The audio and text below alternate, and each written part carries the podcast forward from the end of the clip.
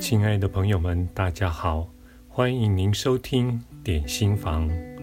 今天要为您介绍的文章是出自于《创造金钱下册》这本书，作者是珊娜亚罗曼以及杜安派克，译者为罗孝英，由生命潜能出版。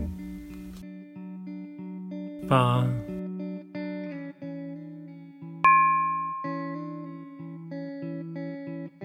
我送出的每样礼物都能服务并激励别人。当你无偿并慷慨地送东西给别人时，你也会希望用一种真正能够服务人们更高益处的方式来给予。给人们金钱的时候，要清楚。你给钱的目的是为了创造他们的丰盛成功，而不是一再解救他们脱离困境。把你的钱或礼物给那些会在他们的生活中创造正面改变的人。当你看见人们因为他们真正的本质，规划具体的计划，在世界上实现某些事物的时候，就是适合支持他们的时机。为了帮助人们达到他们的更高的目的和途径而给予。如果有人一直处于缺钱的状态，总是创造匮乏，你的给予便只能解一时之困。而妨碍他们为自己的生活负责。人们在生活中创造匮乏，是为了学习特定的功课。如果你发现你给予的金钱或事物没有让人们的生活获得改善，那么就是重新检视你的给予的时机。你也许正在剥夺他们从匮乏的经验中得到成长。也许有人要求你帮助金钱，你的拒绝让他感到绝望，于是就想办法度过难关，找到工作，生活得比以前更好。很多时候，人们创造匮乏。或不足的感觉，是为了创造改变的动机，拯救人们脱离他们的危机，可能只会造成依赖，而你发现他们会一而再、再而三地创造相同的情境，帮助人们接触他们的内在力量，或是教导他们解决问题的方法。比给他们金钱更有贡献，花些时间和他们在一起，帮助他们找到问题的解决之道，这使他们变得更强壮，具有掌握生活的能力。当你教导人们新的方法、技巧或工具，让他们学会并应用于未来的生活。你是在给他们力量。如果你的生活中有人遭受金钱上的困难，你觉得必须解救他，记住，你是在否定他的力量。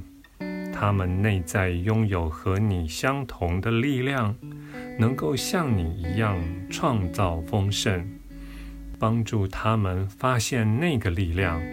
你是送给他们世上最美妙的一种礼物——自我满足。当然，对于某些人而言，及时的一餐饭、一个睡觉的地方、几件保暖的衣物，并非拯救，而是必要的帮忙，支持他们的成长。你可以从内在的感受来分辨两者的差别。如果你确实在帮助人们获得力量，你的付出会让你感觉提升与喜悦。